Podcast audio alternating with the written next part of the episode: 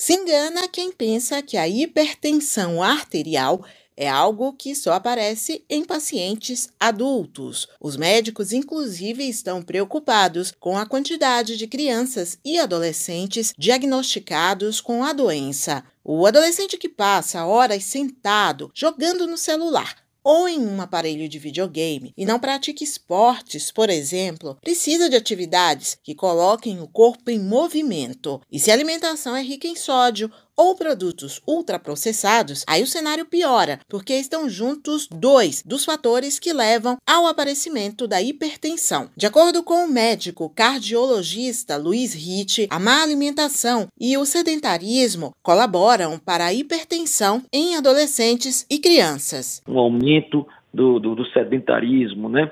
Uma alimentação rica em sódio, fast food, né? e obesidade que hoje inclusive a questão do sobrepeso já na criança, no adolescente, que a gente precisa estar tá trabalhando isso, tem levado a nós vermos diagnóstico de hipertensão em jovens mais precoce do que se via antigamente. Quando você tem um paciente com hipertensão e é jovem, a gente sempre deve pensar em outras causas hormonais, isso a gente deve buscar outras causas que não só a hipertensão, que a gente chama essencial arterial essencial primária, que é aquela geneticamente determinada e associada a outros fatores. A hipertensão pode causar danos aos rins, ao coração e até ao cérebro. O médico Luiz Ritt também destaca que as emoções podem influenciar na manifestação da doença mais cedo, no público jovem. Com certeza. O fator emocional, ele é primordial em todas as idades, né? Como um gatilho para um aumento dos níveis pressóricos.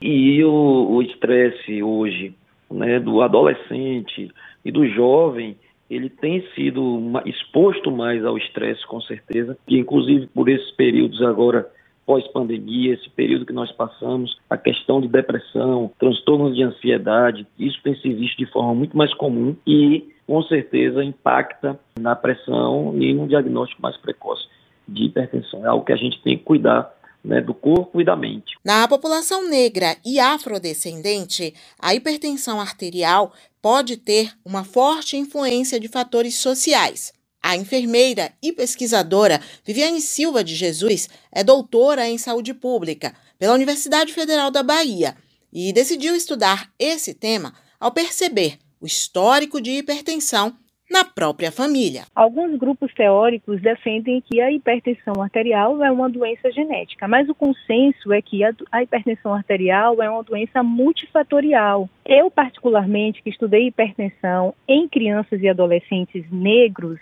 porque é, de fato, é a maior prevalência na população negra. Eu, como uma mulher preta, de família preta, e que muitas pessoas da minha família têm hipertensão arterial, e pessoas jovens, né?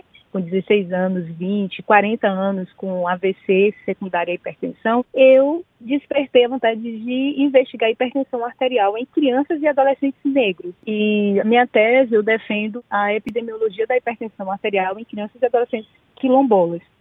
Então, eu uso como base teórica os determinantes sociais da saúde. Então, eu estou mais do lado do grupo que defende que as condições de vida se constituem como fatores de risco potenciais para o desenvolvimento da hipertensão arterial. Segundo a doutora Viviane Silva de Jesus, situações como frequentar uma escola em que a criança se sente discriminada, se tornar uma adolescente que é observado ou seguido num shopping, ou entrar na vida adulta e perder oportunidades de emprego por causa da cor da pele ou do tipo de cabelo, são situações que expõem o indivíduo ao estresse permanente ao longo da vida. E viver o tempo todo sob forte estresse é um componente que pode fazer com que a hipertensão se apresente muito cedo, sobretudo em negros e afrodescendentes. Com toda certeza. E aí, quando você fala sobre o estresse, isso me remota ao racismo.